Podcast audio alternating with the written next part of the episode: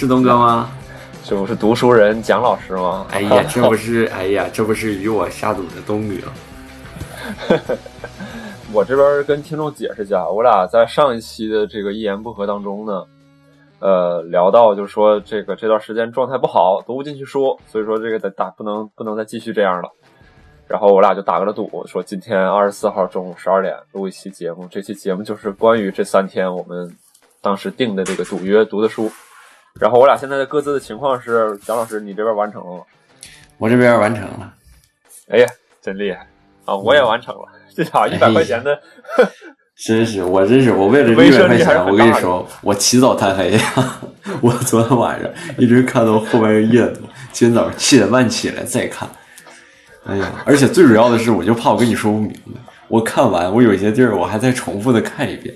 对我，我打完这个赌，我发现我二十二十号那天，我跟你们，我得一天都录录这个东西。然后二十一号我剪辑，二十二号我剪辑，二十三号就空着一天。我就二十三号这一天读，我以为我有三天，但实际上我只有一天。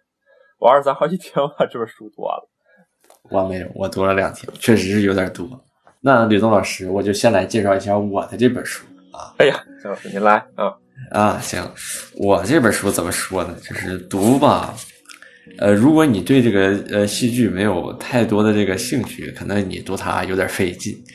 我读就有点费劲啊，就是读着读着你就觉得这是不是一本书，这是一个课件儿啊，你是在学习，就好像有人要考试考你这些知识点一样。然后呃，我上次跟跟吕东老师打的这个赌呢，哎，是说我。哎 哎，假太客气了啊！行，那我上次跟我大儿子打的这个赌呢，其实是我需要读四章啊，读四章。但是他这本书里面，这本书首先它叫做《戏剧的味道》，是一个台湾的著名戏剧家啊，他叫黄美旭啊，然后他写的。虽然这个名字听起来像个女人的名字，但是他是一个男老师啊，啊，年纪也比较大了。然后他这个他这本书呢，里面也都不分章啊，因为他写的就是关于戏剧的一些呃呃，不管是说呃一些介绍啊，历史的介绍啊，或者比如说他对于剧场里面的一些事情的这么一个解析，或者是说一些流程的一些呃探讨，呃，他都是分为幕来说的，它里边是第几幕第几幕，然后有一些大标题。那我上次跟吕东。呃，聊的是我需要读一个中国戏剧的发展史，还有西方戏剧的发展史，以及一个浪漫主义戏剧的发展史，还有一个就是呃古代和现代的这个呃喜剧和悲剧的一个对比。嗯，呃，这本书呢，主要是讲跟戏剧相关的一些历史的。可能大家也不是特别的感兴趣，所以我就不全都去说了，就挑其中，呃，我觉得还能稍微有点意思的，呃，给大家简单的介绍一下吧。好，中国戏剧的发展史呢，最早现在是能，呃，能探索到一个秦代。那么从秦代开始呢，是有这个，呃，戏剧的一个怎么说呢，是一个雏形。它是一个雏形，但是雏形呢，并不能说这个就是呃当代的戏剧。戏剧最开始现在探索出来的，可能是因为祭祀或者是祭典，然后把它演变过来的。可能刚一开始呢，大家为了就是去祭祀一些节日啊，去祭祀一些人呐，比如说皇帝或者是谁谁谁打仗回来了啊，大家会需要有一个什么小庆典或者是小祭祀，然后上边可能会是皇上或者是当时的大臣呐，或者是专有的这么一个机构的一些人啊上去呃有一些什么小礼仪，但是后来呢，可能不是出于审美需求。呃，对，不是出于审美需求，后来可能是因为啊，一直是这种礼仪，这个观赏度就会下降，就没有那么有意思了。所以渐渐的呢，这个东西也是为了观赏度啊，或者是趣味性，呃，可以提高一些，就会出现什么呢？就会出现这么一个人在台上去稍微的演绎，或者是呃讲演他所要。去表现的这个这个这个呃祭典的主题，那么这一点呢，其实、嗯呃，中国和西方的这个戏剧发展史是一样的，最开始都是一模一样的，是因为这个祭祀或者祭典。就是你去看古希腊或者是古罗马的这个呃戏剧的发展史，最开始它也是这个样子的。那么在中国秦代的时候，嗯这个最开始有的这么一个祭典上面有人去演绎这个东西，呃，叫做什么呢？古书上记载叫做培优。培优是单立人加一个非，那这个培优呢，其实我不是在这个书里面第一次呃见到，我第一次听到这个词是当时我去看大山老师的一个呃单口专场表演，然后他在那个单口专场表演的最后，他他有诠释这个词叫做陪游。他说呢，他其实现在说的这些啊、所有的其实都是段子，也有一些是根据自己的亲身经历，但是所有呢，其实都是为了呃逗大家笑。在古代呢，这个培优其实就是为了增加这个趣味性，然后他在台上去给大家演绎他想去表达的这个东西。那他当时演绎的什么呢？就是祭祀祭典的一些活动的内容。那大山老师说呢，嗯其实我们啊差不多啊，所以呢，这个呃呃，他就呃他当时在他的专场上最后以这个培优做了一个收底。然后当时我是第一次听的这个，但那会儿还不是特别了解。然后这次我看完我才知道，这个最开始呢是在秦代，秦代之后。这会儿咱们可以看到啊，这是一个单人的演绎形式，你可以把它嗯想象成当时的脱口秀，或者当时的单人说书。然后到了汉代呢，汉代，呃，现在记载的就是没有说没有再说培优了。汉代呢是流行散乐，散乐呢也可以称之为百戏，就是说有很多人一起去唱这个戏，但是具体的这个剧本是没有的，现在是查不到的。啊，所以汉代这一段呢，可以就直接就把它，就相当于是一个比较空缺的一个一个呃一个阶段吧，就只知道有这个散乐，然后再往下呢，就是一个重点。这个重点，我当时看的时候，我就我就在有联想，因为汉代完了之后，直接跳到了唐代。唐代的时候，出现了一个新的剧种啊，也不能说一个，可能是两个吧。有一个是梨园，咱们现在知道的这么一个。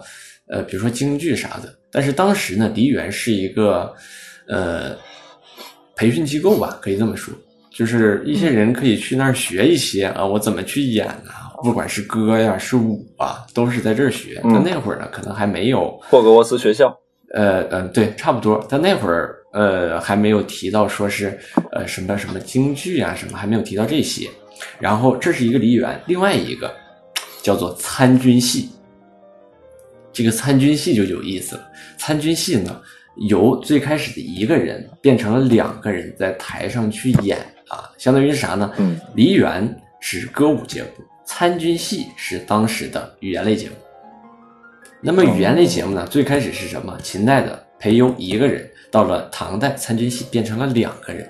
那两个人，这两个人的设定也特别有意思，一个叫做参军，一个叫做仓谷。参军的设定呢，就是比较愚钝的一个人；那仓谷呢，就是比较机智的一个人。那这特别就跟咱们现在漫才一样。哎，就是跟漫才一样。然后你想想，当时日本来中国那啥，呃，就是就是初次来中国的时候是在唐代嘛，所以我觉得这中间肯定是有一些联系的。比如说日本当时来到唐代，然后呃，就是引进了不管是文字啊，或者是什么各种各样的文化。这个参军戏肯定他也耳濡目染的看到过，然后回去逐渐的，嗯呃，一直延续到现在啊。当然我只是猜的啊，我也没有什么对什么什么什么证据啊。然后我觉得这个猜测合理，他不能不消费呀，是不是？那他得消费，他高低得花点钱买点票看看演出啥的。对啊对。然后那唐代结束了之后呢，由唐到宋的中间，其实还出现了两个新兴的剧种，一个叫做傀儡戏，一个叫做影戏。那什么是影戏呢？就是其实就皮影啊，最开始出现的是上道具了。哎，对，就开始上道具了。最开始出现的是傀儡戏，后边才是皮影。当然，也有很多人呢，就是说是傀儡戏，然后还有呃皮影戏。当然，主要还是傀儡戏，是现代呃戏剧的一个一个嗯延伸，就是它引申出了现代戏剧。但这个呢，呃，还是有很多人不太信服。呃，嗯，因为大家都觉得傀儡戏，你用傀儡去模仿的还是人的动作，而不是说是先整个傀儡上去之后，人去模仿傀儡的动作。当然这就有点说不清了，因为你也整不明白到底啥是啥。那它是当那呃，所有的这些都是当时的事。那再往下呢，其实就呃就出现了一个一个呃中国戏剧的呃怎么说呢高潮吧。呃，这个时间呢，就是宋代到元代的这个这个这段时期，出现了什么呢？宋元杂剧、宋杂剧和元杂剧。嗯，那么宋元杂剧，呃，嗯，大家应该都知道，就比如说是那个《窦娥冤》，包括什么什么，呃，《牡丹亭》好像也算是其中的一点，但《牡丹亭》就是偏往后了。然后昆曲了，哎，对对对，那个《窦娥冤》是杂剧里面的一个一个主要的代表吧。然后，呃，呃，很多人都说这个呃杂剧是最后衍生出呃中国后来戏剧的一个一个呃里程碑式的节点吧。嗯，因为你你有了杂剧，当时杂剧呢还分为什么南曲啊不呃南戏和北戏，最开始有的是南戏，对啊，最开始有南戏，南戏呢是跟宋代杂剧呢呃相互有很。呃，很密切的关联，然后再往后延伸呢，才出现了北戏。北戏那会儿呢，那会儿应该是什么？就是呃，伴随着呃，徽班进京，对，然后这上出现出现了昆曲啊，然后再往下接替的就是皮黄，皮黄，然后就是呃京剧，应该是这么一个流程啊。当然，我也是看的布拉克及，因为太多的定义了，我也没有记得特别清楚。啊，那你是没少看。那正好你说到这儿，我给你插一个，就是，呃，我们现在提到就是古代人看戏剧啊，我不知道大家什么想法，有有很多人想是觉得说还挺严肃的，或者说挺正襟危坐的，挺正经的，挺死板的吧，或者是想起以前的这个东西。但实际上呢，就是跟咱们现在看演唱会，我跟你说没有什么区别。就比如说昆曲，它在那个苏州虎丘，它是每年中秋的时候。都会有人到这个虎丘斜塔那块去进行一个狂欢，一起合唱，然后包括有一些名角一个一个在唱在比，然后还有最后比如说比如说最后最高水平最高的一个演唱者在登台去演唱，像一些相关的这个记载，有那个明代文学家叫袁宏道，他写过一篇文章叫叫叫《虎丘记》，就记当时的这个情况，就有人专门去写这个相应的一些场景，而且平时就是比如说。昆曲进入到人们生活，包括戏曲进入到人们生活之后，就不再是皇宫贵族看这个戏曲啊，他们有的时候会往台上扔镯子、扔黄金、扔饰品啥的，就跟咱们现在那个看直播，就是老铁来个飞机，其实给你刷个火箭，刷个火箭，嗯，是一样的，就是很也很热闹。嗯然后咱们继续说这个西方的发展史。西方发展史主要就是希腊罗马，呃，主要都是悲剧啊。当时的人呢，可能也都不太乐呵啊，呃，就基本没有人写喜剧。就算是去看那个亚里士多德的，呃，嗯，他写的那个那个关于古希腊、古古罗马的这么一个，呃。呃，戏剧的历史，他也没有去写，没有太多的去写喜剧，一共写了二十六章，二十五章全写悲剧，到喜剧那儿就一章，还没说几句话。他说，喜剧是对不如常人的人物的一种行为呈现，不过不如，并不是说坏透了，而只是可笑，它属于丑陋的一种，来自某种不会给人痛苦或伤害的过时的。或丑陋，例如喜剧的面具，又丑又扭曲，但是不会引起痛苦。这就是亚里士多德在《世说》里面提到的喜剧。嗯，也啥也没说，嗯，啥也没整明白。但是呢，就是后面有人把它呃展开，他是说当时的当时的喜剧有很多东西都不能写，所以当时的喜剧很不发达。为什么呢？当时为什么有很多人写悲剧？而且当时的悲剧的主人公大多是。贵族、皇宫贵族，或者是社会的中层，或者是社会的上层，没有写社会的底层的，因为你写社会的底层，没有人去看。在西方的戏剧发展史上，这些戏剧给什么人看？都是给这个社会的中上层次的人看的，底层的人民可能会有喜剧看，但是不会被记载上。嗯啊，所以嗯，可能当时的西方呢会更加的黑暗一些。就是不让你写那些东西，但是你，但是大家可能平时也憋不住，也憋不住，也想去看，呃，下面会有一些平民的这么个喜剧家，呃，或者是说喜剧家，他会去创造一些喜剧的剧本，然后把这个东西呈现出来。嗯，嗯刚开始或者是口述啊，或者是言传啊，不是呃呃，或者是身教，但是最终基本都不会被记录下来，因为会被那个上层的人民把他们全都销毁掉。嗯嗯，然后当时的悲剧和现在的悲剧呢，呃，其实这可以直接跳，呃呃，跳到我看的最后那一章，就是古今悲剧和喜剧的发展史，可以把它连接起来说。就是古代的悲剧和现在的悲剧呢，其实有很多的不同。古代的悲剧像刚才说的，它大多数都是写这些皇宫贵族，或者是说写啥呢？写嗯神。嗯啊，它都是写这些东西。但是现代的呃悲剧呢，都是会写人，这个中间呢有一个时间点的转变，那是什么时间点呢？嗯就是达尔文进化论。达尔文写完了进化论之后呢，大家知道了人不是上帝创造的，而是物竞天择，适者生存，有这个物种的、嗯呃呃，通过看这个物种的起源，大家逐渐的知道着这些。然后嗯很多以前的，就是说古典的这些个好的剧本，它里面都嗯有神的一些、呃呃元素在里面。但是到了现在呢，嗯你可能演你没法演了，所以当时、呃就那些赶上好时候的一些一些戏剧家，他就会把以前的这些古典剧本，哎，把它回炉重造一下。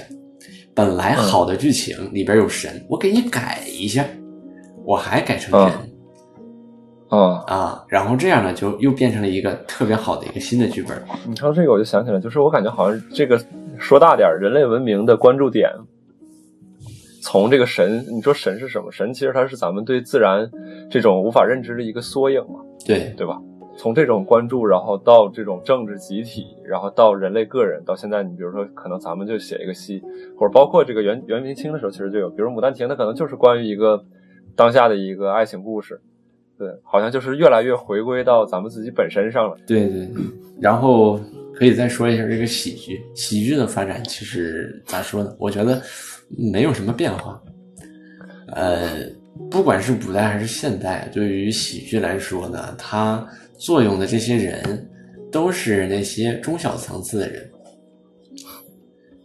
都是用这个暗讽的形式去写，或者是呃，就是呃，真正的嘲讽、嘲笑啊，或者是就是呃呃，就是很荒诞的呃一个剧情，然后把这个人物框进去。他没有说是我特定需要这个人，就像悲剧似的，以前是必须得是皇宫贵族或者是神，喜剧没有，嗯就是这个人，我只要把这个人物设定到这儿就可以了，他是什么人都可以。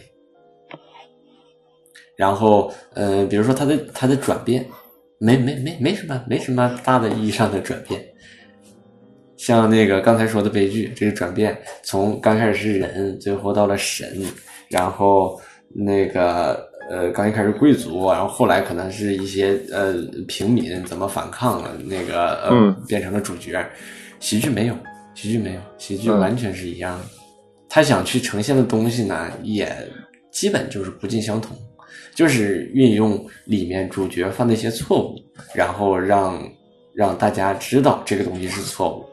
它跟悲剧不一样，悲剧是我要把这个错误啊狠狠的给你弄出来，就是张贴到你的脸前，呃呃呃呃，张贴到你的面前，或者就是血腥，或者暴力，或者是哎多难受多难受，你哇哇哭，你知道了吧？怎么样啊？不打你身上，不知道这是错的，这就是悲剧。而喜剧呢，就是哎，你看看那个那个傻逼啊，哎，你可不能像他那样，这就是喜剧。嗯嗯，对是是有这个意思。对，嗯其实悲剧它一直想要的一个主旨就是一个净化、补偿或者是救赎。他运用那个，他把里面角色，呃，本身是怎么样怎么样，他就犯了什么错误，比如说像呃比较经典的一些古典戏剧，都是什么孩子他爸是国王，孩子他妈是皇后，他妈不一定是真正的皇后，真正的皇后可能死了，但是但是他妈呢现在是皇后，但是他爸呢又说，呃，我找人算命了，你肚里这孩子之后肯定会把我弄死。然后他妈生下来，他爸就把这孩子撇了。最后孩子回来说：“我要复仇，把把他爸捅死了。”然后哎呀，预言实现，这就是很正常的一个一个一个流程。大多数都是这样，或者是直接说俄狄浦斯不就行了吗？你你费这么大劲，就不仅是俄狄浦斯，其他的其实也也挺像的，或者就是啥呢？就是呃，他爸是国王，他妈是皇后，这孩子在他们家，他爸让他出去去先流浪一段时间，锻炼锻炼他自己。他妈说：“哎呦我的妈呀，这家给我儿子想的想不行不行的了，回来把他爸噗捅死了。”然后他儿子回来说：“妈，你怎么能把爸捅死？”然后把他妈噗捅死了。捅死完之后，他们家里有一个死神，然后死神说：“哎呦我的妈呀，你看看这小孩把他妈杀了，那得弄他呀。”然后弄他，就开始过来弄他。弄完之后呢，这个小孩又去找别的神，又找太阳神，又去找啥神，说：“哎呀妈，不行啊，不行啊，我妈把我爸整死了，那我必须得把我妈整死啊。”那你说这事对不对呢？小孩是东北的是吧？反正就差不多，就这意思。你看，就这意思，翻来调去，不是他妈杀他爸，就是他杀他爸。反正他爸最后死了，那活不了。不过本身我觉得这个算是一个映射吧，就是孩子成长过程当中，我最近也在想，父亲到底是一个什么角色？父亲的牺牲在孩子的成长过程当中又又有什么样的一个位置？嗯嗯，你你不感觉就是好像咱们咱们对这个父亲的一些反抗，或者说这个在关于借着讨论问题，然后其实是去反驳父亲，把他把他从之前的权威位置拉下来，好像有一些这个意味在里边。嗯。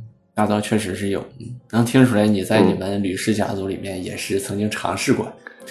那倒没有，同同同我爹这事儿是一直没尝试没寻思过。哎呦，然后那个我再继续说一下，就是在古代的这个呃古典的这个希腊和罗马，还有旧喜剧和新喜剧这么一个概念。旧喜剧当时。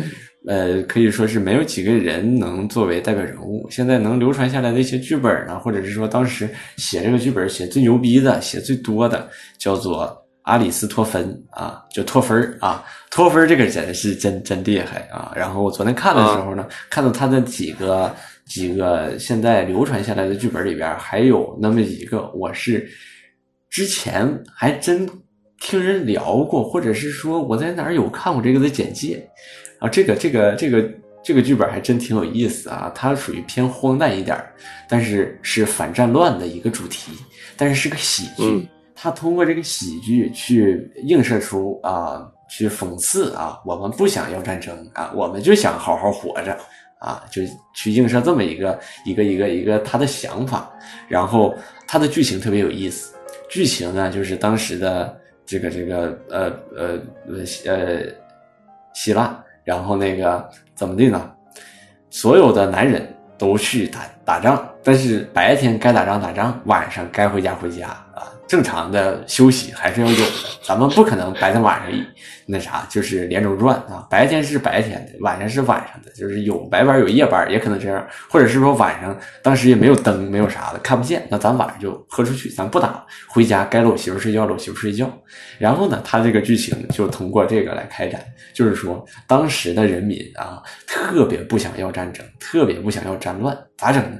没招，男的呢必须得出去打，那打的这家伙，哎呀我的妈呀！你怼他一拳，他捅你一下子，那都那是血气方刚的，那个老爷们儿肯定是，嗯，很容易上头。他主观意识上呢，可能最开始不想打，但最后打着打着呢，也记仇了，就想打了。但他们的媳妇儿不想打呀，不想打咋整？所有的媳妇儿里边有一个，呃呃，叫什么玩意儿？反正挺长一串名啊，我也。记我也有点记不住了啊，就叫他小吕吧。这个小吕，这个小吕呢，就首当其冲啊，叫了所有咱们屯子里面的这些这些呃那个呃小媳妇们啊，跟大家说，咱们不想要战争，咱们得想招光指那群老爷们儿是不行的。那咱们咋整呢？从今天晚上开始啊，有一说一啊，姐们几个回去谁也不行跟男的一起睡觉啊。就这么憋着他们，一直憋到什么时候呢？他们不去打仗啊，我们再去犒劳犒劳他们，然后战争停了。你看多么简单，多么简单！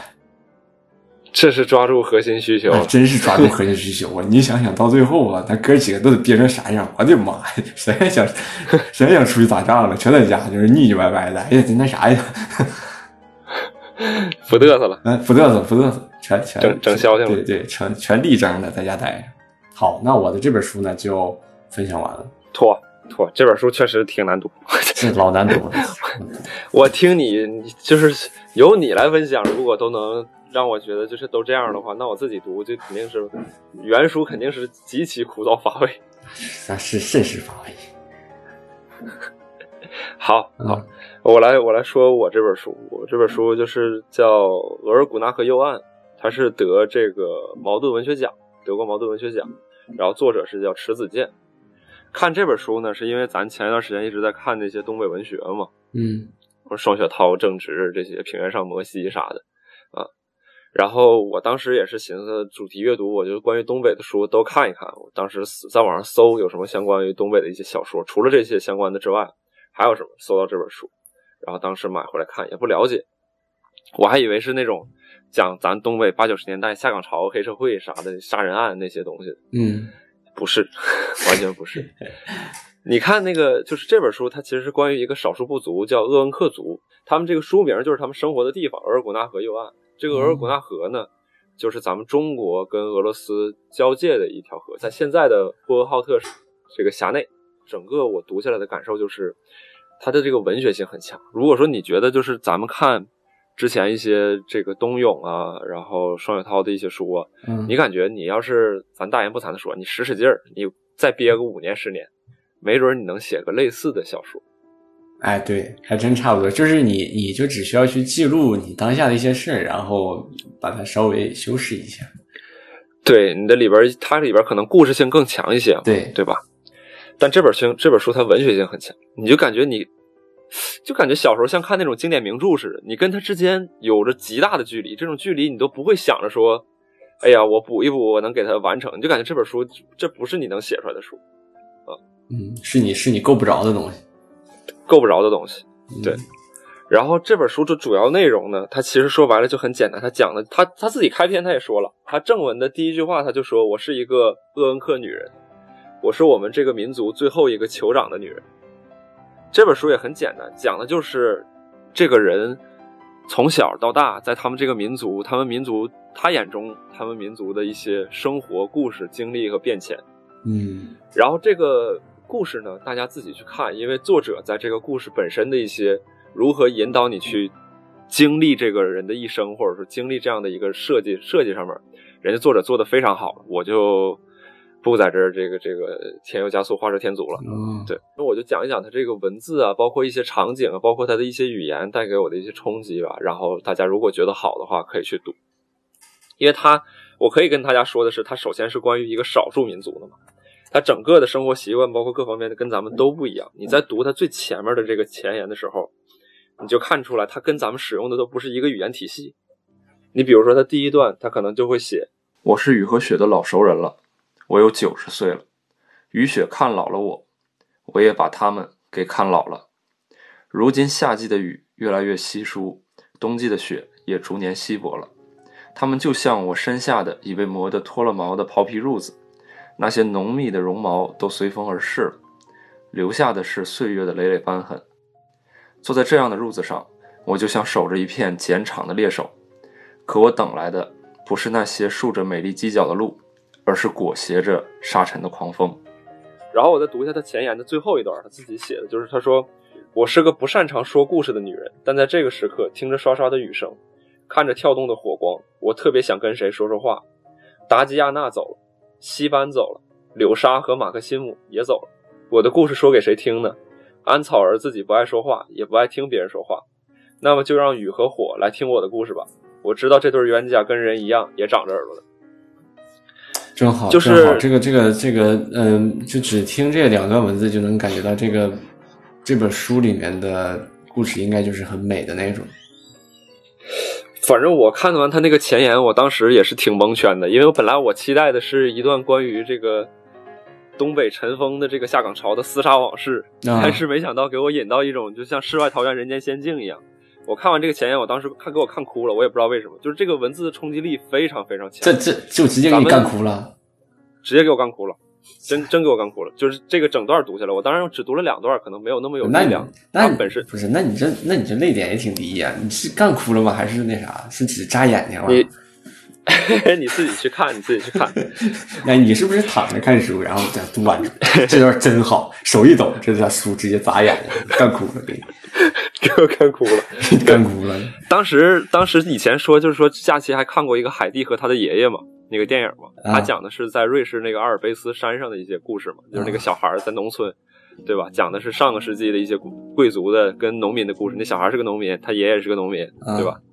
他们生活在这个山上，风景特别好。他那个电影里边有几幕就纯粹就是放这个风景的这个，然后他小孩里边有一幕就说他被带到这个他姑姑当时给他带到城里边一个大户人家里边，给那个大户人家的孩子作伴儿，哦，然后他就说陪玩他就那个对，就相当于这个这个学童一样。啊然后他在那个房子里边呢，他打开那个窗户，他就说：“为什么我看不到山啊？”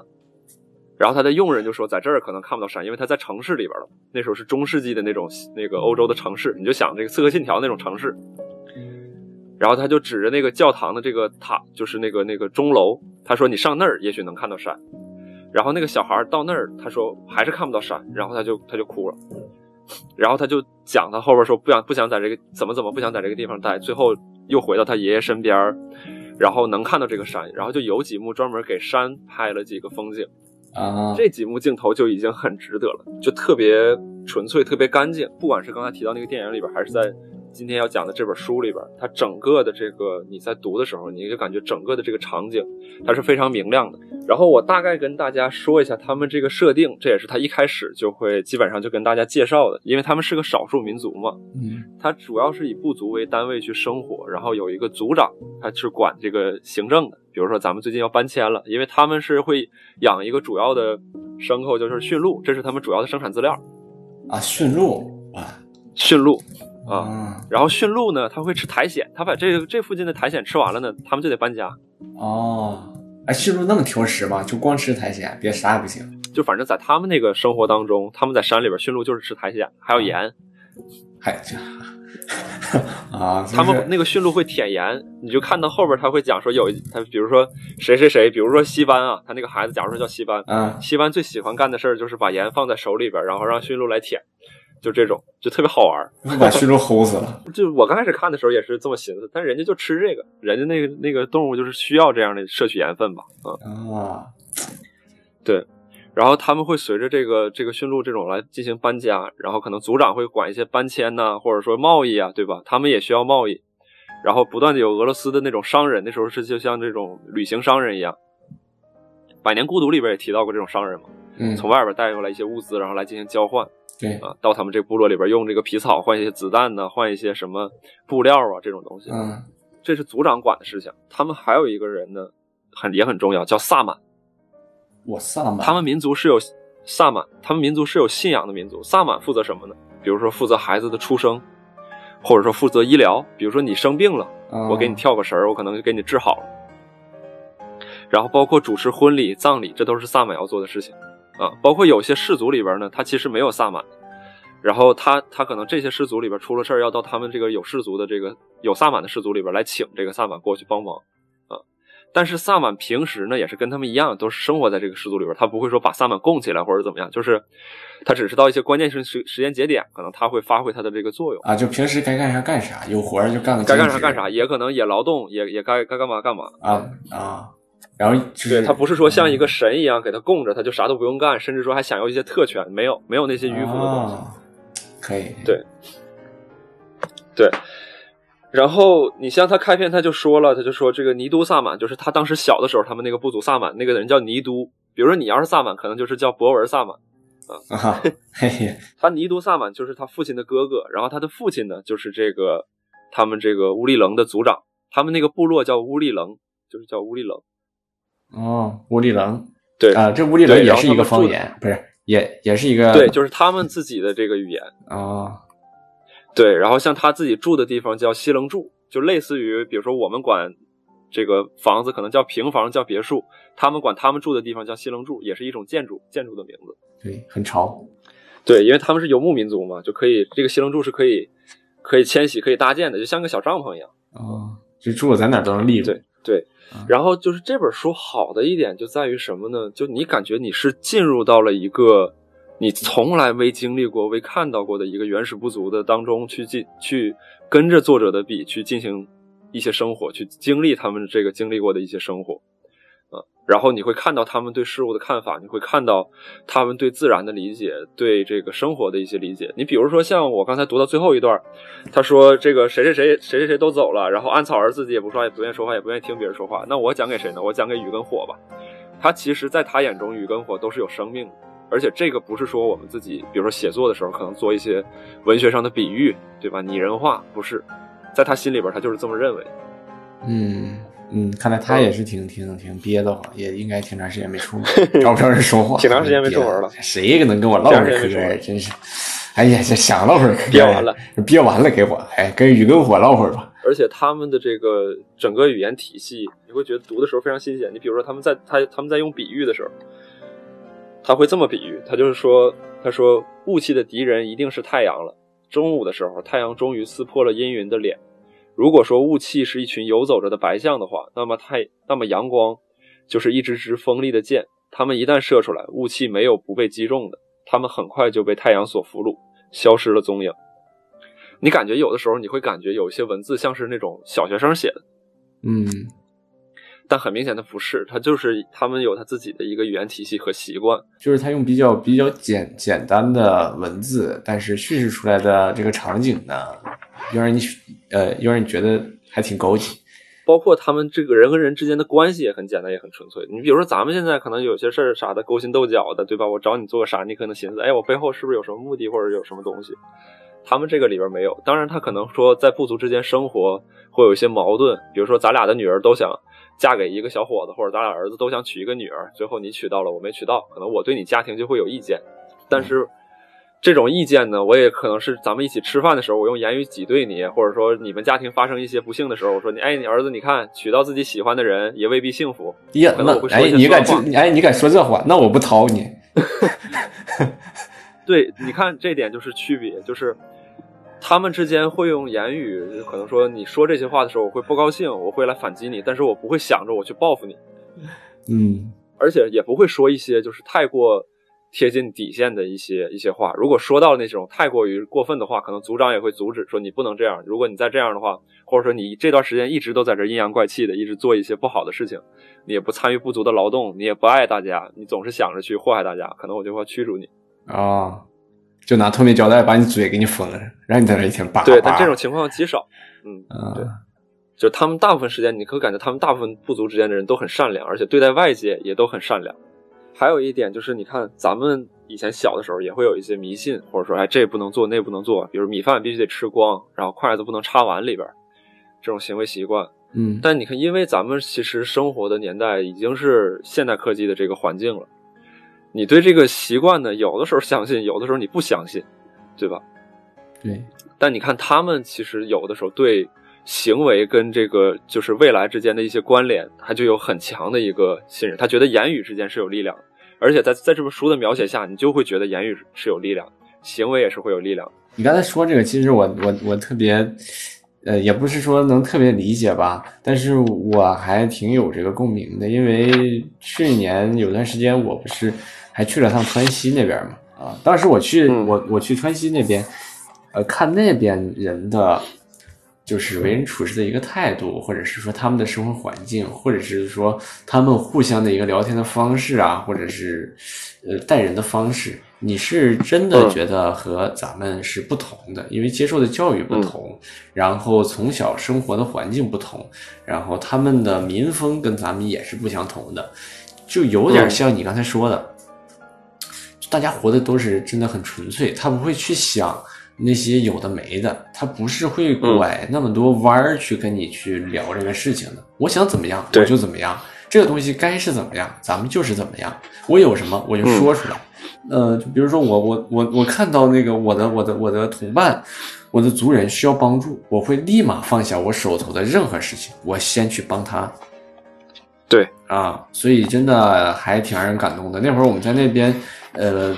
就在路上走着，看到有有有一辆车就是翻下去了。翻下之后，我们就是帮着一起拉车嘛。但是，我们也没有说是非要说必须停车，我们得下去拉。我没有这样，而是说，嗯，载我们那个司机说，呃，实在对不起，这个我必须要帮他，因为他是我的同乡，啊，他是我的同乡，嗯，你们再着急也不行，我一定要帮他。这这这是那个当时是那个高速的沿山公路，说我们必须要帮帮他帮他上来之后，我再拉你们过去。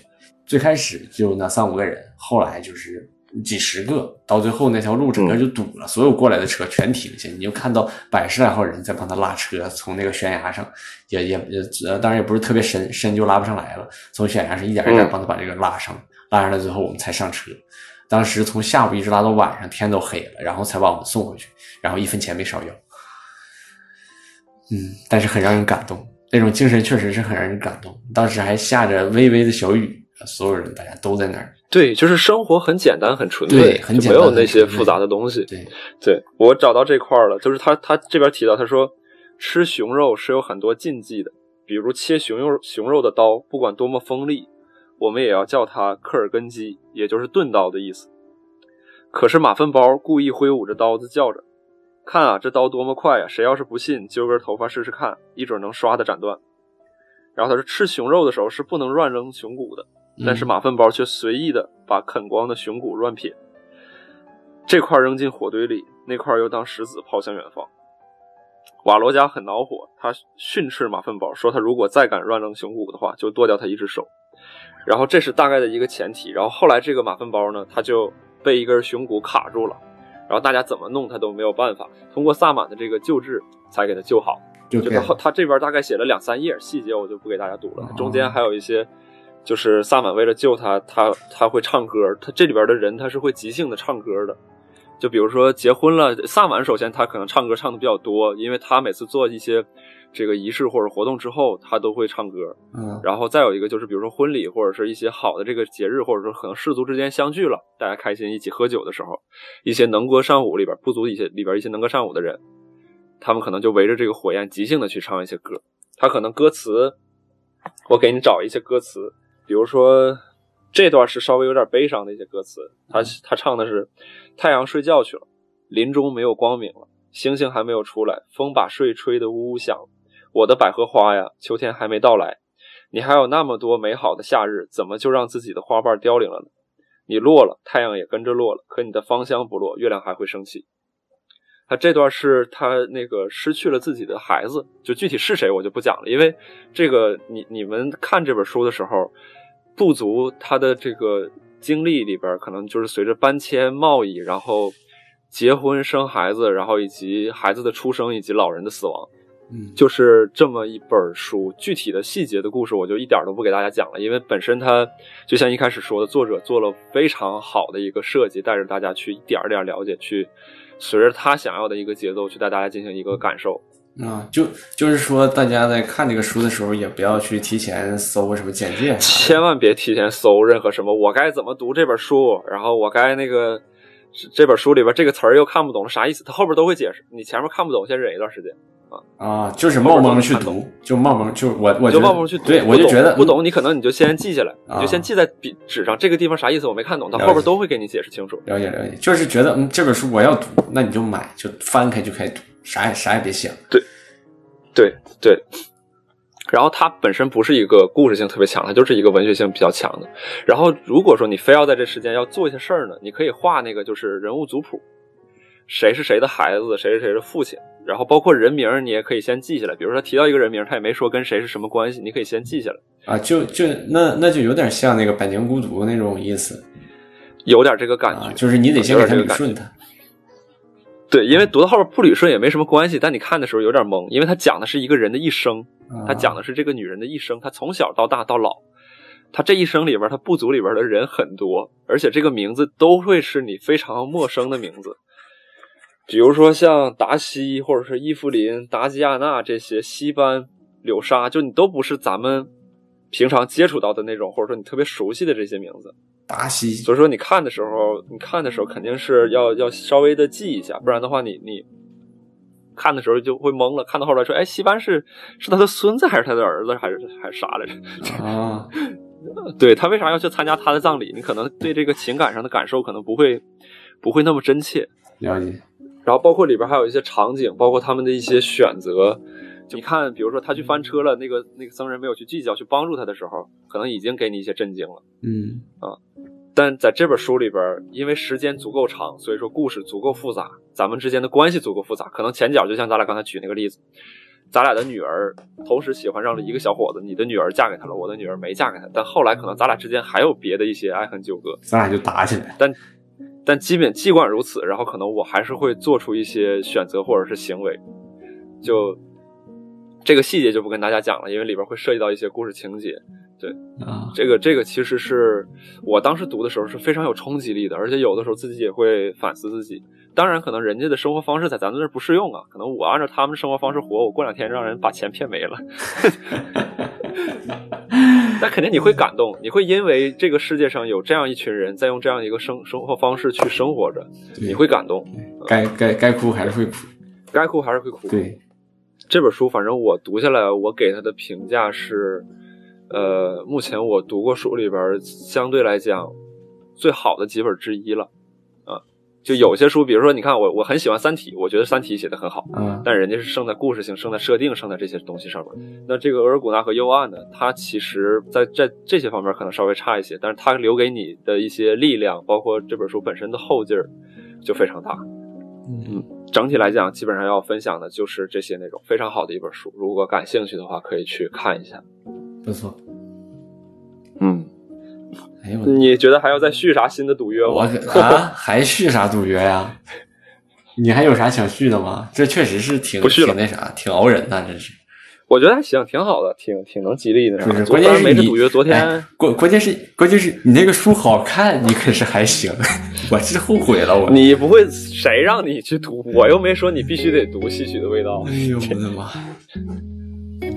我回头霍霍别人去吧，我找别人霍霍去。你还要找谁？哎，你还跟谁还还跟谁赌了？我没想好呢，我想想去看看我想赌啥，然后我再看看有没有谁同时这段时间也想赌个啥的，我去霍霍他去。你你你你也可以再考虑考虑我。行，我想好了一个我具体要干啥，就是这个不能说为了赌而赌，肯定是说自己确实也很想干的事儿，但可能没有这个赌约吧，动力不是那么强。行行，行，那我们这期番外篇就到这里，好，然后也欢迎听众给我们留言啊、呃如果说你们自己在这段时间在家里边可能状态也不是特别好，也可以去树立这样的赌约嘛，是不是？找自己的朋友去去赌点什么东西，这个都是健康，对不对？对，行，那我们这期节目就到这儿。那行，到这儿吧。如果想要参与的听众，可以关注我们的微博，叫一言不合 FM 来参加这期节目的抽奖啊。好，那这期节目就到这里了，各位听众，拜拜。拜拜。